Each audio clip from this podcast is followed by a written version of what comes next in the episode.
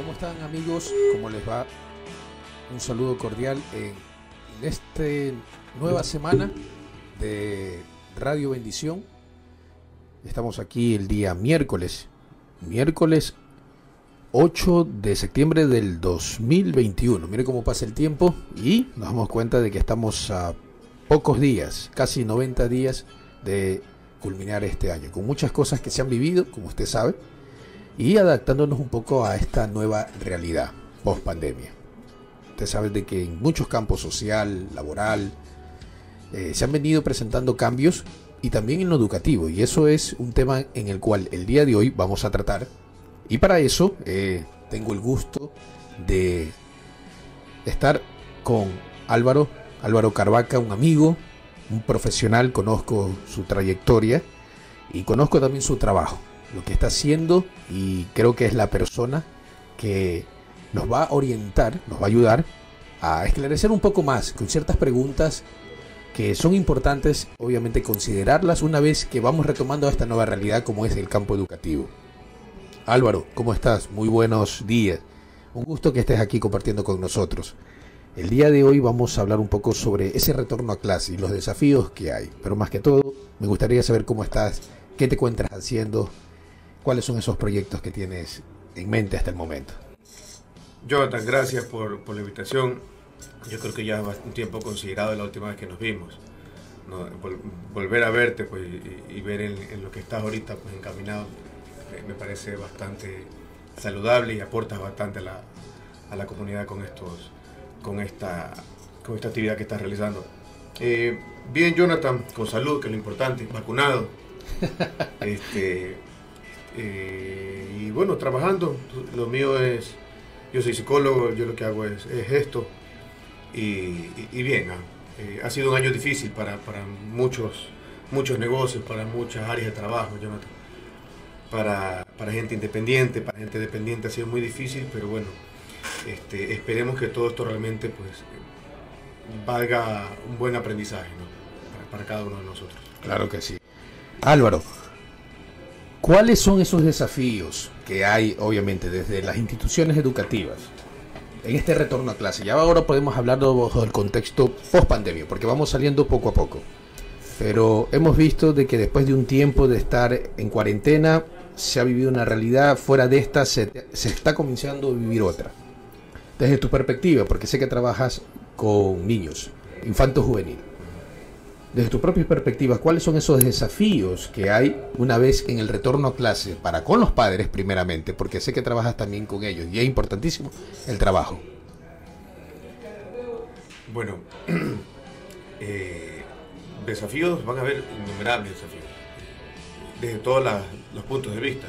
De hecho, eh, obviamente, pues bueno, nuestro, nuestra área específica va a ser la, salud mental.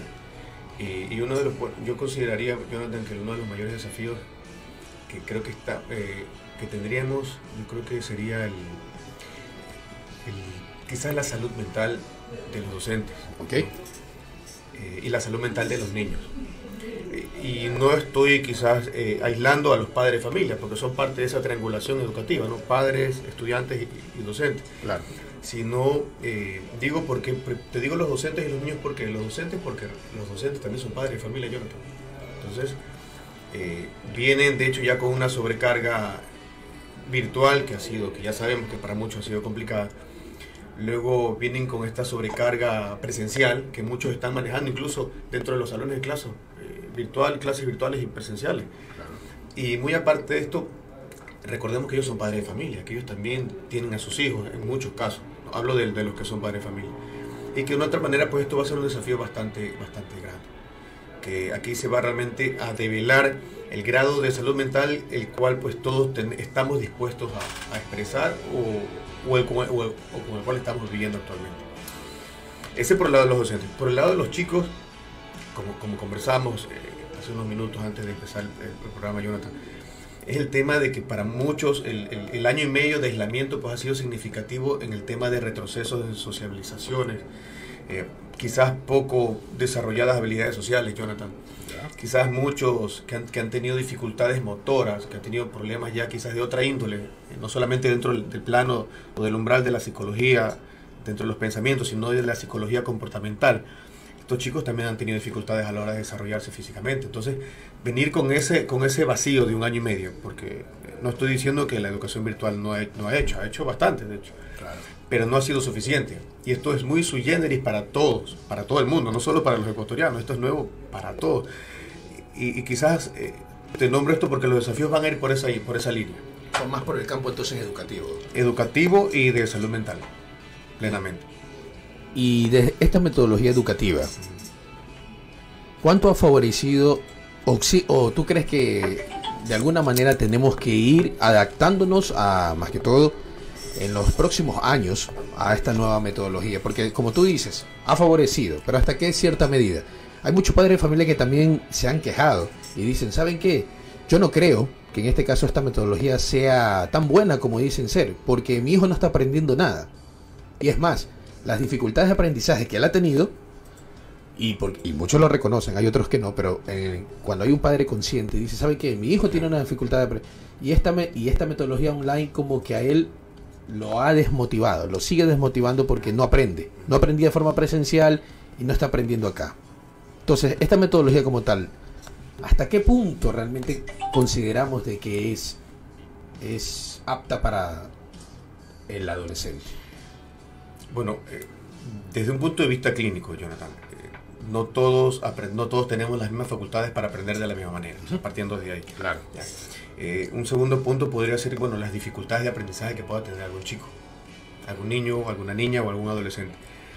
Si habían dificultades de aprendizaje en el aula de clases, donde quizás podrían pues, considerar que había mayores estímulos visuales, sociales, mayores quizás este, estrategias ahora en el hogar van, a escasear porque obviamente eh, en el hogar pues las clases se veían quizás en el comedor, quizás con poca iluminación, con problemas de conexión, eh, donde quizás papá y mamá no tenían una buena relación. los temas son eh, muy grandes. Ahora, si ha sido bueno o no, bueno, eso, eso lo dirá el tiempo. Pero lo que sí yo estoy como psicólogo muy consciente y siempre le converso mucho, tanto educadores como padres de familia, es el hecho de que esto no se ha terminado. O sea, esto tenemos que seguirlo eh, sumando y sumando y sumando. O sea, no creamos y no cometamos el error de creer que, bueno, ya vienen clases presenciales y volvemos a la normalidad o ya superamos todo. No, esas clases presenciales van a detonar otros problemas y tenemos que irnos adaptando a esas situaciones que obviamente pues eh, van de una u otra manera a ir cambiando quizás eh, la perspectiva de educación presencial que tenemos ahorita todos en mente, que, que, ya quizás tenemos ya un, como tenemos un marco referencial de cómo era la educación presencial antes, pensamos que así va a ser ahora. ¿Ya? Entonces, y sabemos que no es así. Claro. Entonces, mucho tiene que ver el tema de, de los padres que se apresuran, mucho tiene que ver el tema del distanciamiento físico, mucho tiene que ver qué tanto está preparado el niño o el docente o el padre para hacer respetar un espacio físico, para mantener un cubrebocas, para mantener la asepsia, eh, y todo lo que esto pues este, corresponde. bueno, un desafío, tanto como tú dices, padres y centro educativo. En los aspectos clínicos que son muy importantes, tú has estado abordando y has estado interviniendo con eh, casos reales, 100%. ¿Cuáles son, han sido esos motivos de consulta en el cual han acudido a ti como profesional?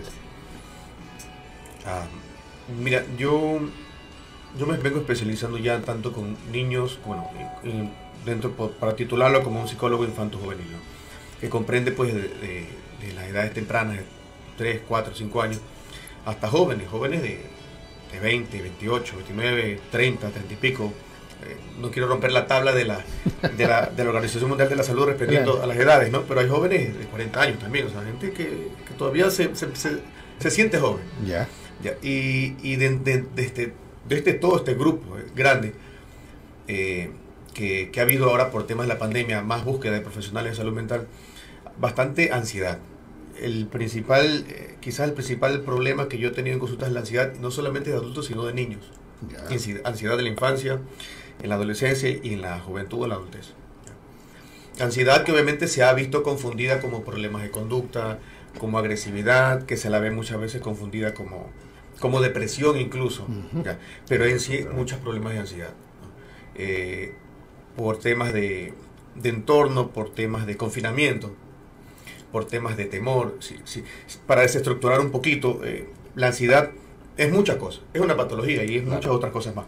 Pero quizás un patrón muy, muy, muy, muy perenne de la, de la ansiedad, Jonathan, que sabemos es el tema de la excesiva preocupación por lo que se viene.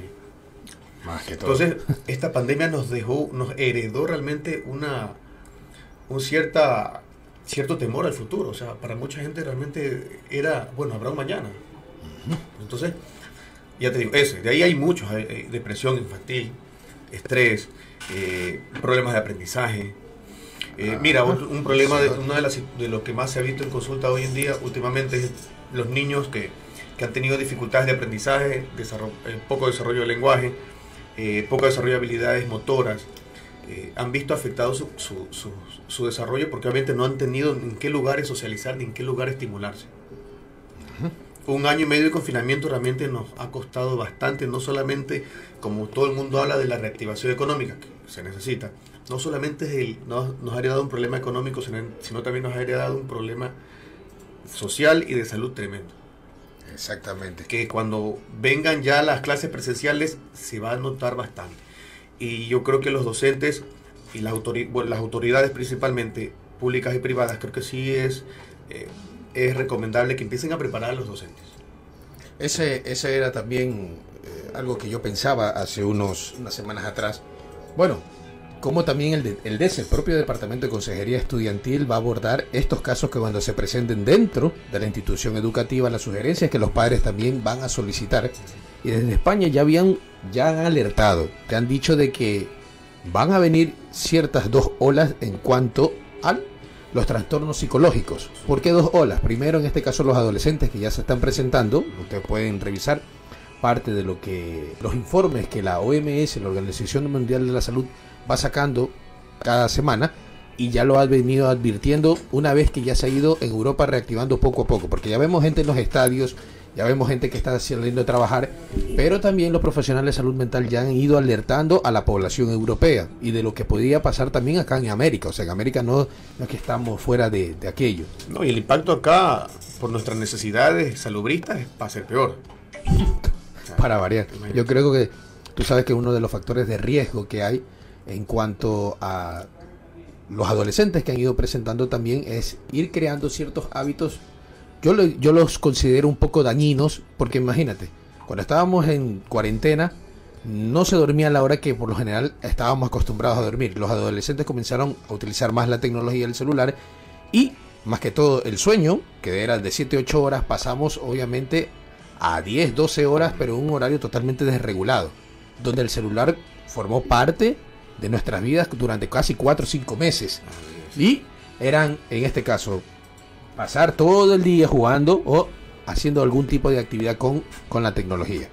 Los padres, muchos de ellos me dicen, lo que pasa es que yo, durante la pandemia, él se acostumbró al celular, me dicen, y ahora no sé cómo quitárselo. Y lo confunden en este caso porque el adolescente también suele aprovecharse de estar en clases y jugando.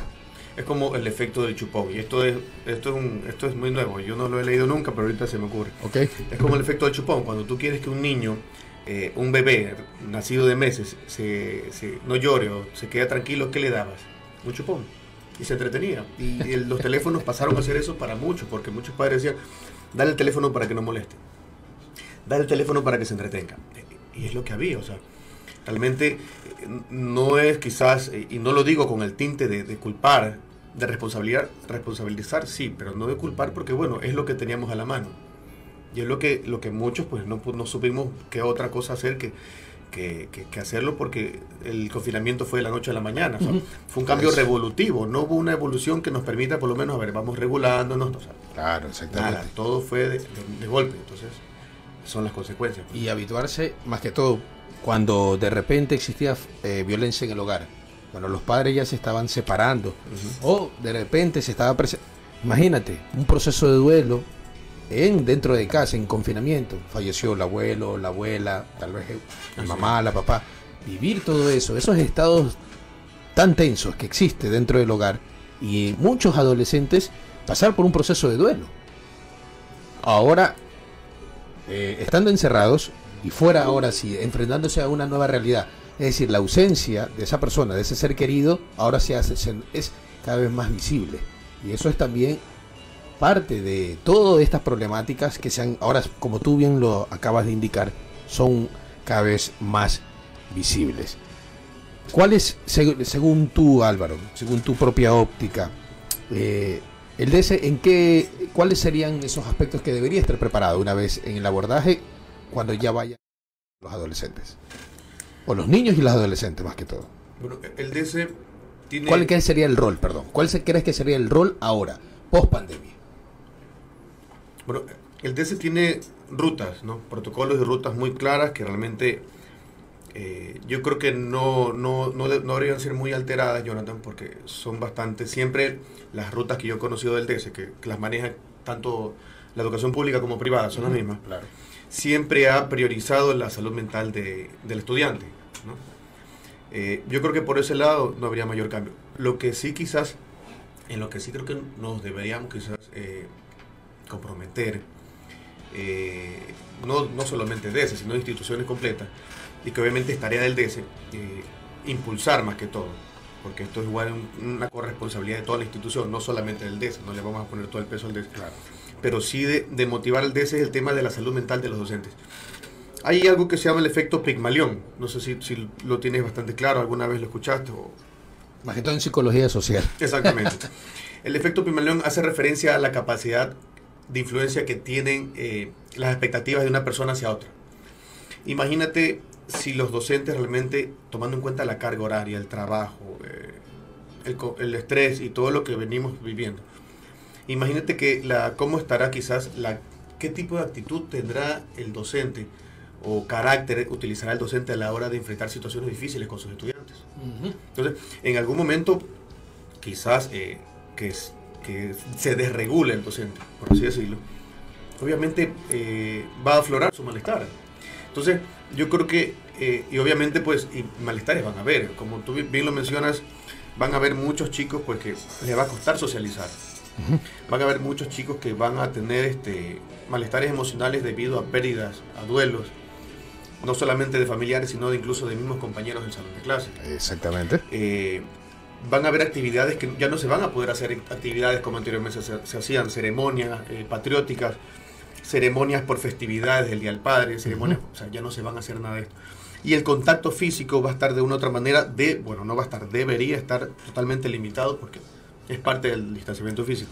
Entonces, estas expresiones sí nos van a pasar factura, o sea, de una u otra manera sí van a afectar al estudiantado y si no tenemos docentes que quizás puedan realizar una contención emocional de lo que está sucediendo, lo más seguro es que, bueno, que expresen al estudiante lo que quizás lo que no sea lo más, lo que el estudiante necesita escuchar en ese momento. O sea, ¿qué te quiero decir?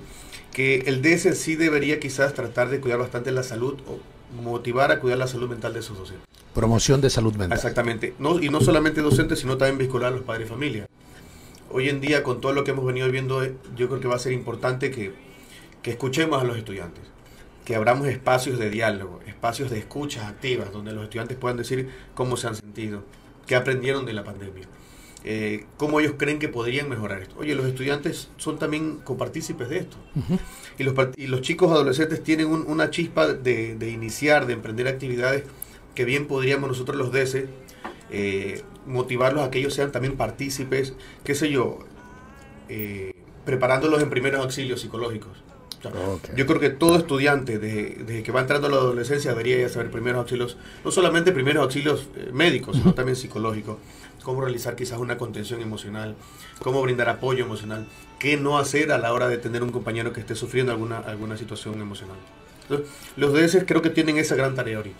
Muy bien, muy bien. Todo lo que tú has dicho de verdad que debería, obviamente, considerárselo y ponerlo de la teoría a la praxis, a la práctica. Yo sé que esto va a ser de forma no rápida, sino de una forma sistemática. Gradual. gradual, ¿verdad? Y según la necesidad de cada institución, obviamente aplicar el mejor modelo que le beneficie. Vamos en este caso a un pequeño bloque musical, pero que lo disfruten y volvemos en unos minutos.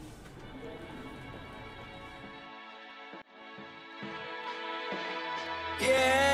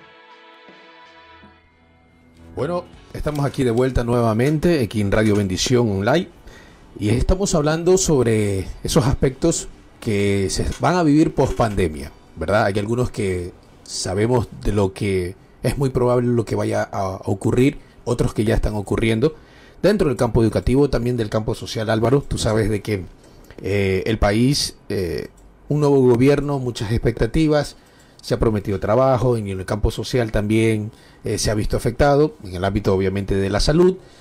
Inversión en salud mental creo que es lo que también debería ¿sí? ser considerado. Como dice el lema, no se puede hablar de salud si no se aborda la salud mental. Desde Europa y Estados Unidos la propia APA ha hecho esos llamados a esos entes encargados de salud a que consideren la salud mental. Veía en una universidad mexicana, eh, la UTEL, universidad privada, y decía de que las carreras del futuro, mira esto, es tan interesante, las carreras del futuro van a ser, en cuanto a programación, medicina, y aunque cueste creerlo, a mí me costó creerlo, psicología y psiquiatría van a estar dentro de las carreras del futuro. Es decir, esta pandemia fue como un golpe en la mesa y cambiaron muchas de las carreras que en este caso deberían ser consideradas. Es más, yo le agregaría una más. La carrera en ámbito social, trabajadores sociales, ¿verdad? Que van a ser necesarios porque ellos son los que tienen que cumplir muchas veces entre las visitas, ir al hogar, corroborar información, etcétera, que no que ya hemos visto en nuestro país los cambios estructurales que existieron durante 10 años y que son dignos de reconocer, mucho, mucho más allá de las diferencias políticas que puede haber entre el uno y el otro. Pero hubo avances. Y la psicología y la psiquiatría, según para esta universidad, estaban dentro de las carreras del futuro. ¿Por qué? Porque esta pandemia nos dejó ver de cuán vulnerables somos y la poca, la poca inversión que existe entre los países ricos y pobres, y en este caso en vías de desarrollo en cuanto a salud mental. Y tú decías algo muy importante al finalizar el primer bloque no solamente los niños y los adolescentes se van a ver inmersos dentro de las problemáticas y de los trastornos que presentan, ansiedad, depresión y sin fin de problemas que ellos también puedan presentar. Los maestros. Y esta es tal vez un poco la población olvidada, porque creemos que el maestro que es el que tiene que cumplir, el que tiene que estar ahí enfrente de la computadora, de la portátil y dar su clase. Pero los maestros también tienen vida, tienen un matrimonio, tienen familia. Y en este caso hemos visto también en ellos el, el síndrome famoso de burnout, el síndrome desgastado emocionalmente, ¿verdad? Entonces, ¿cuál, ¿cuál sería en este caso las pautas que una institución educativa y los propios padres también en una actitud empática de centrarse y ver al maestro como el ser humano? No sé qué tú piensas Álvaro, pero los maestros también necesitan ser abordados desde la propia salud mental. Si son los adolescentes, los, los niños, ¿por qué no los maestros? cuidar la salud mental de, del personal docente, yo creo que hoy en día debería ser prioridad. ¿no? Yo recuerdo que durante la época de la pandemia, Jonathan, eh, y, muy bien dicho, se reconocía a los enfermeros, a los médicos, como los héroes, ¿no? Había mucho, mucha infografía, muchos memes de referencia, incluso al respeto, todo siendo el respeto porque eran nuestros salvadores. Y que, está muy bien y, y yo creo que ojalá siempre se mantenga eso pero los docentes también tienen una labor bastante eh, valiosa para, el ser humano, porque a la, larga tu profesión, la mía y las de todas las demás personas, el, bombero, el, albañil, el pintor, el músico, todos tuvimos docentes y, a todos nos formaron docentes, o sea, todos venimos de docentes. Y, yo creo que una de las formas realmente de, de pensar en una sociedad sana, yo creo que es pensar en unos docentes sanos. O sea, yo creo que un docente, por eso te hacía el, tema del efecto Pigmalión, no solamente por lo que uno puede inspirar en el otro, sino porque realmente si un docente está bien sanamente, olvídate que lo que va a transmitir a sus estudiantes es emoción, curiosidad, ganas de explorar, eh, o sea, todo eso, eh, todas esas emociones realmente que un chico necesita para aprender. Pero si tenemos docentes, pues, con, sobrecargas laborales, con mucho estrés, con ansiedad, docentes que están pasando, atravesando situaciones muy difíciles, por más profesional que sea, el docente en un momento pues no va a poder sobrellevar lo que le está generando su trabajo. Y, recordemos que los chicos que van a ingresar a las aulas presenciales, que de hecho ya en la Sierra y en la Amazonía yo creo que ya han de ver datos sobre qué se está manifestando hoy en día. Claro. Y en países como en México, que ya retornaron, y en muchos otros países que ya están retornando los chicos a clase, se está viendo realmente cuáles son las situaciones que se dan. Problemas de, de, de socialidad, a la hora de, en la aula de clase, adaptación al sistema escolar y todas estas situaciones que obviamente para los docentes puede ser muy difícil sobrellevar.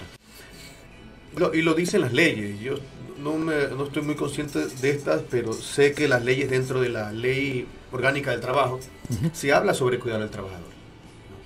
Entonces yo creo que los, yo creo que hoy en día el personal docente debería ser uno del, de los- del grupo de trabajo en nuestra sociedad que más se lo debería cuidar.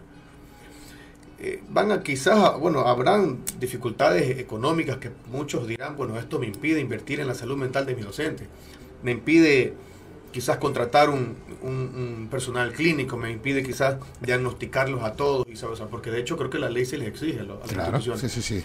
Pero muchos, bueno, muchas son las quejas y muchas son los- las excusas. Pero realmente hoy en día, eh, como bien lo dices, si la psicología y la psiquiatría está entre una de las carreras que se le ve bastante futuro, y de hecho, eh, no solamente porque nos vimos vulnerables, sino porque realmente es algo en lo que estamos en pañales aún como sociedad. Mm, Si, si quizás tuviésemos niños preparados psicológicamente, tendríamos unos adolescentes muy saludables. Y tendríamos unos, una adultez pues tremendamente coordinada como sociedad. Eso, eso sería el resultado.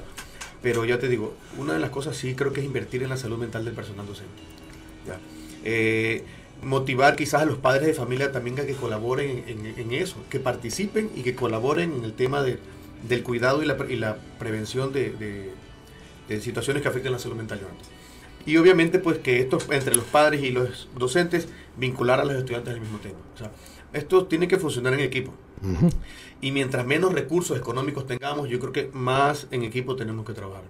Ah, La salud mental entonces es cosa de todos. Como sociedad debemos cada uno ir sumando desde su profesión, desde el lugar obviamente donde está, eh, esos aspectos y ese trabajo en mira.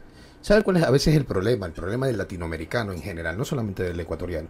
Es que a veces se piensa en función de sí mismo, ¿no? Y no en función de sociedad. Si pensáramos un poco más en función de sociedad, tendríamos una sociedad más resiliente. Yo recuerdo, y la otra vez me hicieron una pregunta, me decían, oiga, ¿usted cómo ve la, eh, estos aspectos post pandemia? Bueno, hasta cierto punto esperanzador en cuanto a nuestra profesión. Pero también lo vemos, lo veo un poco más real, y a- no- sin ser fatalista, le decía. Imagínense que de aquí a mañana, de repente hay un sismo otra vez. Imagínense los protocolos a nivel de riesgo país, lo que sucedería muchos, muchos que ya están sufriendo de la pandemia, que están aparentemente saliendo de este proceso, otra vez se van a ver en un estado de vulnerabilidad. ¿Por qué? Un sismo lo que provoca trastornos de ansiedad, tú sabes, y el coste que también va a existir y un golpe durísimo a la economía. Eso a la larga va a tener un coste también en la salud mental de la población. La, pre- la pregunta es, Álvaro, ¿cuánto tú crees que un ecuatoriano, y es una pregunta que la otra vez lo publiqué en mis redes sociales, ¿Cuánto tú crees que el ecuatoriano invierte en salud mental? En Dos, uno de cada diez, dos de cada diez ecuatorianos invierte. ¿Tú crees?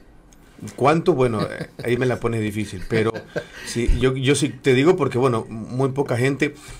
Yo a veces converso con mi familia, ¿Ya? converso con amigos y, y todos dicen, y todos dicen, sí, hay que ir, hay que ir, pero casi nadie va, muy poca gente. Y la figura que y el va. rol y la figura y el rol del psicólogo todavía asociada a la locura. Ya ha disminuido. ¿Ya? Hay, hay que ser, yo lo digo porque yo converso bastante sobre estos temas. ¿eh? Y sí, ya ha disminuido bastante ese estigma, pero todavía se mantiene. O sea, mucha gente todavía dice, no, yo para qué. ver?". De hecho, yo, yo he tenido pacientes donde, donde hemos, la fam- he tenido eh, trabajo con una familia, por un adolescente, me ha llevado a reunir a la familia. Y, y justo el que ocasiona el malestar es el que no quiere ir, porque dice que yo no estoy loco. Imagínate, entonces, eso se ve y de hecho se seguirá viendo. ¿no? Eh, no solo para nuestra profesión, para quizás muchas otras profesiones. Imagínate si hay, hay mucha gente que al médico no quiere ir. Ya. Al médico, que el médico es un- una medicina más tradicional, mucha más antigua que la nuestra, una profesión más antigua. No quieren ir muchas veces al médico, muchas veces prefieren ir, y, y no desmerezco, pues bueno, a, a- personas como chamanes, ¿no? Eh, y otras personas que, que de una otra manera pues tienen sus actividades médicas, pues quizás más conectadas a la naturaleza o a otros aspectos, que yo respeto mucho. Terapias alternativas que le. Exactamente. Pero si al médico mucha gente no quiere ir, pero al psicólogo. Es más difícil. Pero lo que sí hay que reconocer, que yo he notado de la, a raíz de la pandemia, sí creo que mucha gente se vio, no sé si estoy exagerando, obligada a buscar psicólogos. O sea, esta crisis sanitaria Sí. lo que trajo, bueno, un factor positivo, viéndolo dentro de toda esta crisis, obviamente, una crisis que significa un peligro y una oportunidad. Así es. El peligro como tal ya existe y tiende a agravarse si no se toman decisiones correctas en el momento que se debe. y una oportunidad porque se abre nuevas perspectivas. Y en- dentro de esas nuevas perspectivas está e ir ahora sí y buscar el profesional de salud mental. Porque en este caso ya me doy cuenta que esos recursos que yo tengo personológicos no me sirven para mantener esa regulación y autorregulación emocional. Y va a ser necesario el criterio profesional del psicólogo y la salud mental.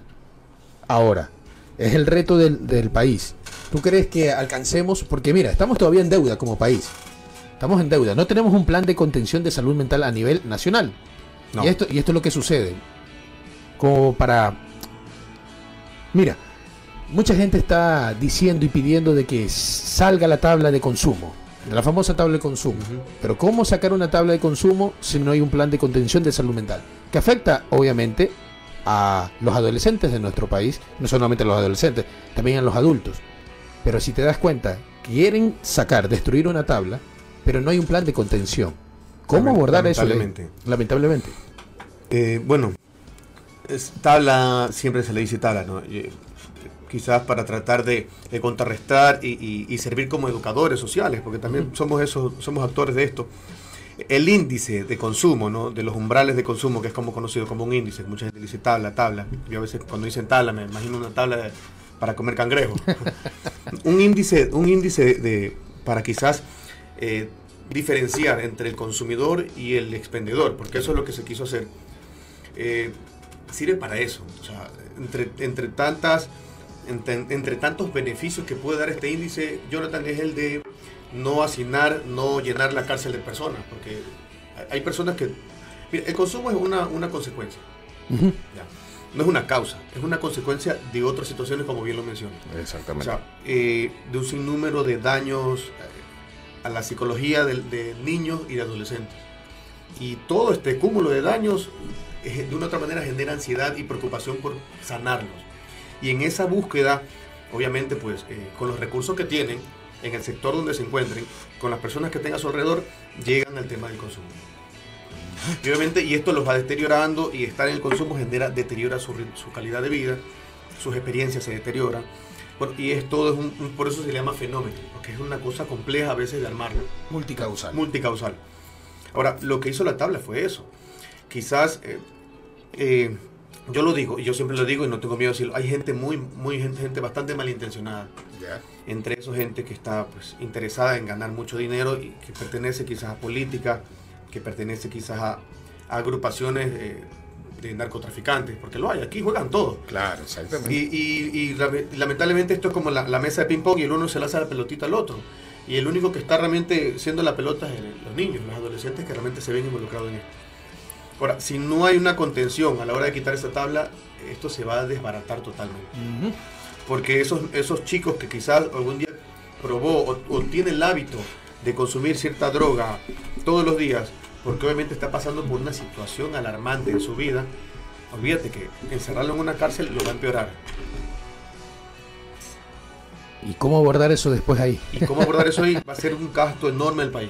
O sea, va a ser un gasto de millones de dólares porque realmente los centros de, rehabilitación social no son centros de rehabilitación social. ¿Quién se rehabilita ahí? Exactamente. El que tiene los recursos se rehabilita. Tal vez. El que tiene la familia, el que tiene esto, el- bueno, y quizás Y quizás. porque de ahí no, no hay una rehabilitación social. Ahora, más barato, todo el mundo, todos sabemos en el mundo que más barato es prevenir que gastar en atención. Más barato es la prevención que la posvención. La posvención va a ser costosa porque obviamente el grado de daño va a ser enorme. Y el, y el grado y la, la intervención para cubrir ese daño es multi, eh, es integral, de hecho. En cambio, realmente si tenemos una mirada más prevencionista, se puede ahorrar. Ahora, el asunto es que si quitamos esa tabla, bueno, va, va a haber un problema bastante grave. Porque a, a un niño de 12 años, me- lo digo con un poquito de sarcasmo, lo voy a decir, a un Lorencito, lo, digo por el tema de Lorenzo, Claro, claro. de Lorenza, a un Lorencito de 12, 13 años, que es maltratado en su casa, que no va a la escuela, que tiene problemas, eh, y aparte ha vivido situaciones muy difíciles en su vida, obviamente puede llegar a consumir, y ese, y ese Lorencito de 12, 13 años, ¿qué, qué crees que le va a hacer un policía a la hora de detenerlo? Claro, ahora, la excusa es que, bueno, ¿y qué se hace cuando se lo detiene y se sigue viendo la tabla? Ese es el otro problema. No hay lugares eh, para recibir a estos niños. Los CETATs que se abrieron, que, que los abrió el gobierno, que hay clínicas privadas y públicas, a un, a un- Jonathan, entrar a un CETAT público, tenías que esperar meses para que se desocupe una cama y venga un niño, y- para que se desocupe una cama y pueda venir un paciente nuevo.